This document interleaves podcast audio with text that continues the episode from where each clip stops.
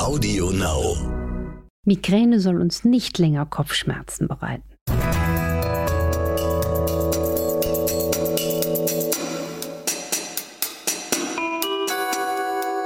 Dr. Anne Fleck, Gesundheit und Ernährung mit Brigitte Leben.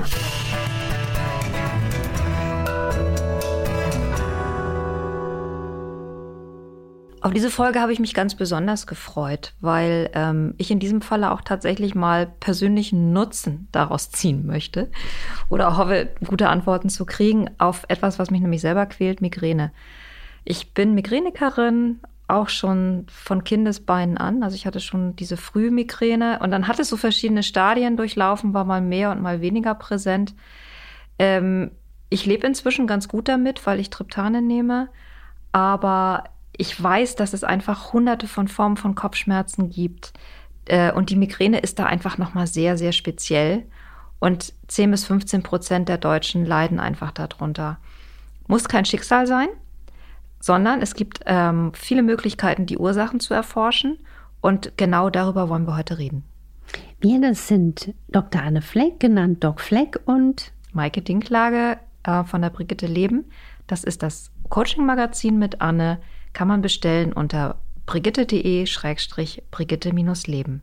Anne, es gibt ja so viele verschiedene Arten von Kopfschmerzen und manchmal ist man sich nicht ganz sicher, ist es jetzt Migräne oder kommt es eher aus dem Nacken und ist ein Spannungskopfschmerz. Wie würdest du ähm, den Unterschied beschreiben? Also der Unterschied ist ja klar, dass die Migräne oft plötzlich auftritt. Sie ist meist einseitig, sie ist auch nicht selten verbunden auch mit bestimmten Phänomenen wie Lärmempfindlichkeit, Lichtempfindlichkeit, auch Übelkeit bis zum Erbrechen. Der Spannungskopfschmerz ist eher so, man hat so einen Helm auf, es tut auch im Nacken weh oder im gesamten Kopfbereich und es wird jetzt nicht verstärkt, zum Beispiel durch körperliche oder geistige emotionale Anstrengung. Das ist ja auch typisch bei der Migräne. Ne? Wenn ich mich körperlich auspowere oder auch in emotionalen Stress gerate. Das ist eher typisch für die Migräne und auch die Dauer.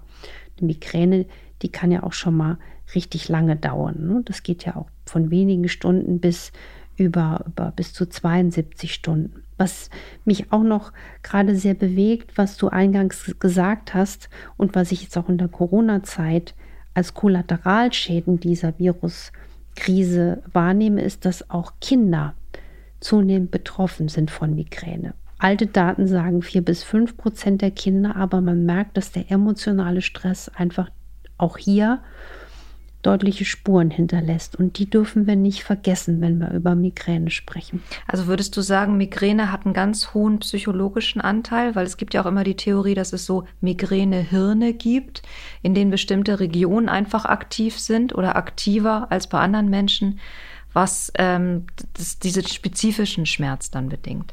Natürlich gibt es die Epigenetik, die Genetik oder auch eine genetische Disposition, aber es braucht ja auch immer das Äußere, den Trigger, was unsere Gene anknipst. Und emotionaler Stress ist einfach ein, ein Riesenphänomen, was aber auch häufig vergessen wird, dass zum Beispiel auch Nahrungsmittelunverträglichkeiten Migräne anstupsen können. Da können wir auch nochmal nachbohren. Also die Ernährung oder Nahrungsmittel haben da ja so zwei Funktionen. Ich höre von vielen MigränikerInnen, dass sie vorher, bevor so ein Anfall kommt, Nipa haben, kenne ich auch. Äh, so ein Nipa nach Süßigkeiten zum Beispiel, ganz stark. Ähm, oder auch Kaffee. Und äh, auf der anderen Seite gibt es aber ja Nahrungsmittel, ähm, die bei vielen zuverlässig Migräne auslösen. Also um nochmal von mir zu sprechen, bei mir war es tatsächlich ähm, Alkohol. Also der ähm, vor allen Dingen gar nicht dieser Rotwein, den habe ich oft noch gut vertragen, aber Sekt, Weißwein, das war bei mir immer der Schlüssel. Ich habe es inzwischen leider Gottes komplett einstellen müssen, diese Dinge noch zu trinken. Ähm, wie hängt denn das zusammen?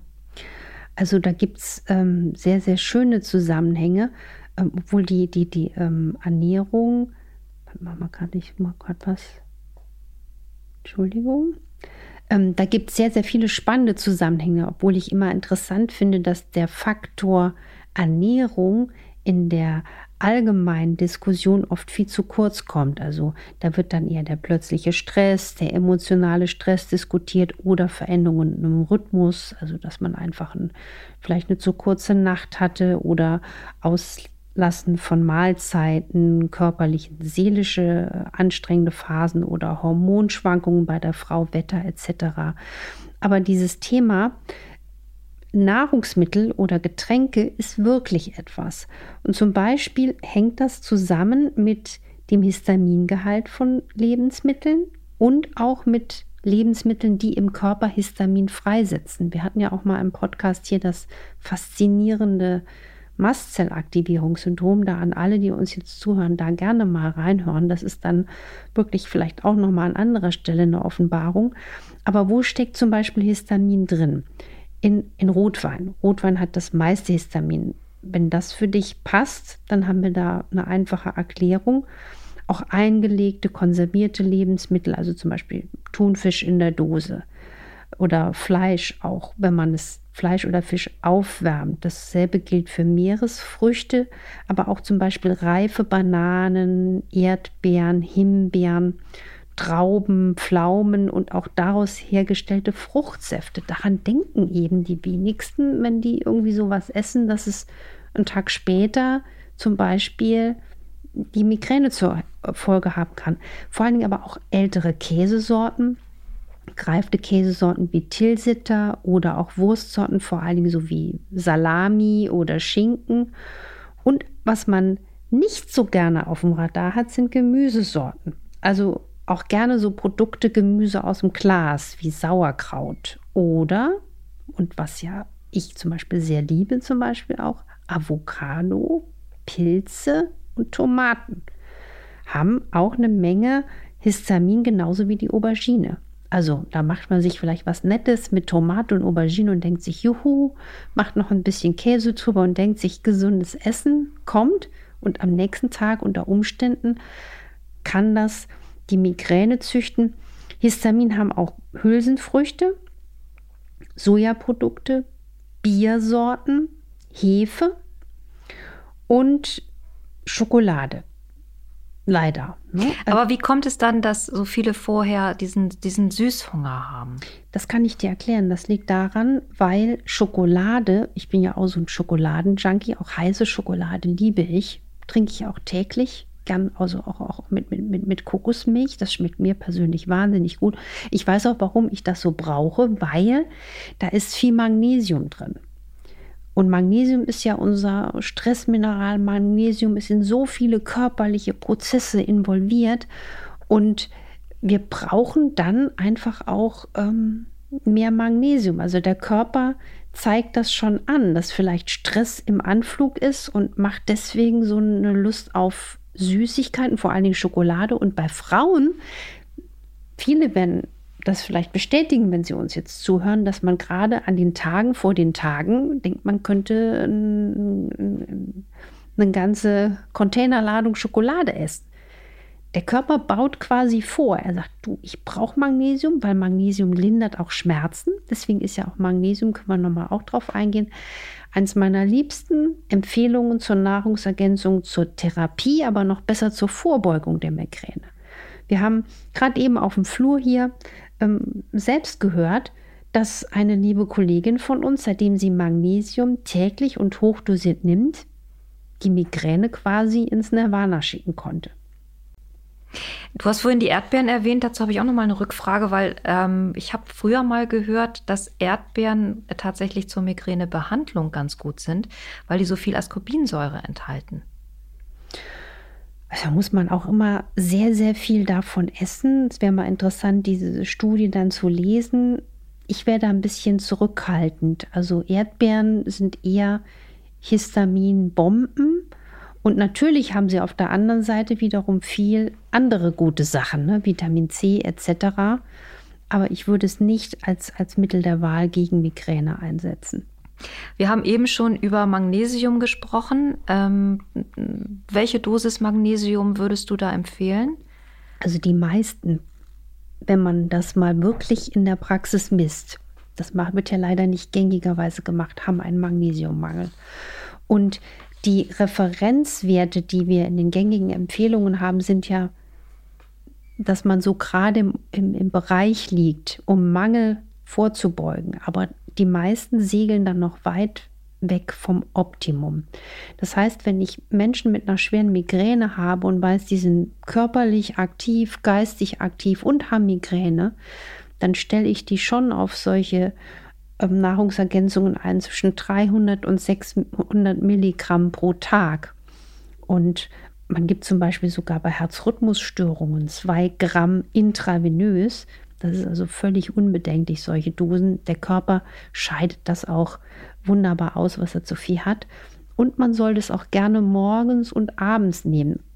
Übrigens wird dann auch die Schlafqualität viel, viel besser und die Erholsamkeit. Und manche Schlafstörungen haben sich dadurch auch schon gelöst. Das nehme ich abends direkt vom Einschlafen. Mhm. In Tablettenform oder? In Tablettenform. Ich würde darauf achten, dass man nicht Magnesium nimmt mit Süßstoffen, also dass man auf der einen Seite sich was Gutes zuführt und dann auf der anderen Seite mit Süßstoffen. Schmeckt ja zugegeben manchmal ganz gut, ne? so ein Brauseding mit Süßstoffen, aber es ist nicht gut für die Darmbakterien, gerade wenn man es regelmäßig nimmt.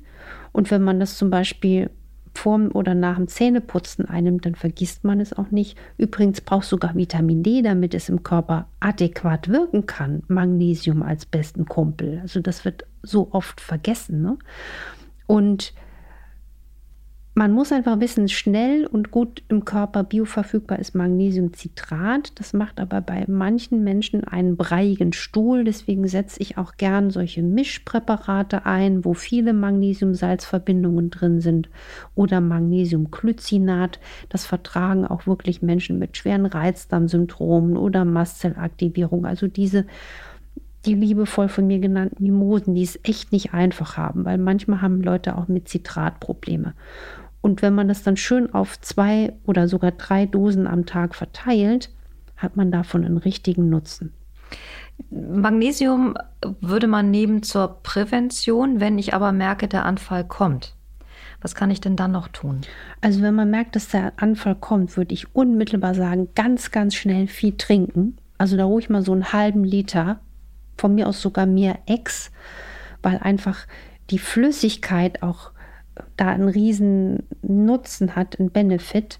Und was ich auch sehr, sehr gute Erfahrung gemacht habe, ist zum Beispiel den Schmerzpunkt, den Akupressurpunkt, den stärksten Schmerzpunkt aus der Akupunktur zu drücken. Wenn man jetzt einfach Daumen und Zeigefinger sich anguckt, dann haben wir ja so wie die Fische so in der Mitte so eine kleine Hautfalte. Und wenn wir dann den Daumen der Gegenhand nehmen und da ganz fest reindrücken, das kann man auch jetzt mal machen, das ist gleichzeitig der stärkste Schmerzkillerpunkt und der stärkste Immunaktivpunkt. Ist auch wunderbar, wenn man beim Zahnarzt sitzt oder Angst hat, dass die Spritze oder die Betäubungsspritze wehtut oder sonstige Späße. Diesen Punkt ganz mal richtig drücken, dass man das Gefühl hat, der Daumen kommt auf der anderen Seite raus. Hände wechseln. Und was ich auch empfehle, ist Pestwurz. Mhm. Pestwurz ist, ne, wurde früher eingesetzt, um die Pest zu besiegen und hat sich sehr bewährt als naturheilkundliches Präparat ähm, in der Migränetherapie, auch zur Vorsorge. Also das gebe ich gern meinen hartnäckigen Patienten. Und was auch wichtig ist, was man nicht so auf der Pfanne hat, das Milcheiweiß in Studien wirklich Migräne begünstigen kann. Wer denkt denn jetzt daran, dass er einen Milchkaffee trinkt und danach eine Migräne haben kann? Also auch hier mal Zusammenhänge konstruieren, wenn es einen erwischt, mal wirklich oder wenn man es öfter hat, zum Beispiel ein, zwei Mal im Monat, dann empfehle ich mal wirklich einen Monat ein Ernährungsprotokoll zu schreiben und mal den Rotstift anzusetzen. Und dann kommt man auch wirklich viel erfolgreicher aus der Sache wieder raus. Die Triptane sind ja so das Mittel der Wahl oder auch meiner Erfahrung nach ähm, eigentlich die Wirkstoffe, die ähm, am besten helfen, wenn ein, wenn ein Anfall kommt. Ähm, das ist natürlich ähm, richtig harte Chemie. Bist du da sehr skeptisch oder sagst du, ähm, wenn man ähm, es nicht übertreibt und die Dosis niedrig hält, äh, kann man das durchaus mal machen? Und kennst du noch einen Kniff, um das wieder zu sanieren im Körper, was man dann mit so einer Pille anrichtet? Also natürlich braucht man, wenn man jetzt auch gerade viel leistet und, und, und Spaß im Beruf und Lebensqualität haben will, muss man auch mal eine Schmerztablette nehmen können. Und da sind die Tryptane einfach bei Migräne etablierte Therapie. Aber ich kann dir jetzt mal mit einem Hoffnungsschimmer ähm, über den Tisch winken, Maike. Ich habe in meiner Praxis, wenn ich jetzt die Patienten als Schafherde vor mir sehe, im Moment keinen in Erinnerung, der noch Triptane braucht. Ich gucke überrascht. Das könnt ihr jetzt nicht sehen da draußen, aber äh, es ist so. Das heißt, wenn man anfängt zu gucken, was löst bei mir Migräne aus, was sind die Trigger, dass man die Trigger möglichst klein hält, dass man auch den emotionalen Stress klein hält, dass man sich an einen Rhythmus liebevoll hält, Ordnung in seinen Rhythmus bringt, in sein Leben. Also wenn man einfach weiß, man ist Migräne anfällig, dass man sagt, ich passe auf, dass ich einen regelmäßigen Schlaf-Wach-Rhythmus habe. Ich gucke, dass ich regelmäßig esse und trinke. Wir wissen ja auch, dass Intervallfasten für die Migräne-Patienten gar nicht zielführend ist, die sollen wirklich regelmäßig essen und nicht länger als 12, 13 Stunden über Nacht fasten, weil sie sich dadurch eher in eine ungünstige äh, körperliche Konstitution bringen. Und Mikronährstoffergänzung aus der Substanzklasse Magnesium, aber auch B-Vitamine und Trigger aus der Ernährung herunterschalten. Also es gibt mit Sicherheit vielleicht welche von meinen Patienten, die noch so ein Tryptan zu Hause haben. Aber die, die ich jetzt im letzten Jahr gesehen habe, hat mir keiner erzählt, dass er das wieder gebraucht hat. Und das heißt, man kann da sehr viel machen, wenn man sich auf die Reise macht. Was ich mir wünschen würde. Was ich mir wünsche, dass viel weniger Menschen unter Migräne leiden und dass diese Folge dazu etwas beigetragen hat. Mich hat es bereichert, heute mit dir darüber zu reden. Ähm, ich werde viel, viel Magnesium zu mir nehmen in den nächsten Tagen und Wochen. Wenn euch das auch so geht äh, und euch äh, gefällt, was wir besprechen und wie wir es besprechen, dann abonniert uns auf äh, Audio Now und auf den anderen Plattformen und schreibt uns Bewertungen auf iTunes. Wenn ihr Fragen habt, weiterhin gerne infoline at brigitte.de, da werdet ihr sie los. Nächste Woche sprechen wir über ein Thema, Anne, über das eigentlich viel zu wenig gesprochen wird. Es geht um Krebs und es geht darum, wie wir mit Ernährung bei und aber auch nach Krebs unseren Körper wieder stabilisieren können. Da hat sich in der Forschung so einiges getan. Ähm, darüber reden wir, freuen uns schon drauf und für heute Tschüss. Für heute Tschüss und zerbrecht euch nicht den Kopf. Macht was Gutes draus. Bis bald.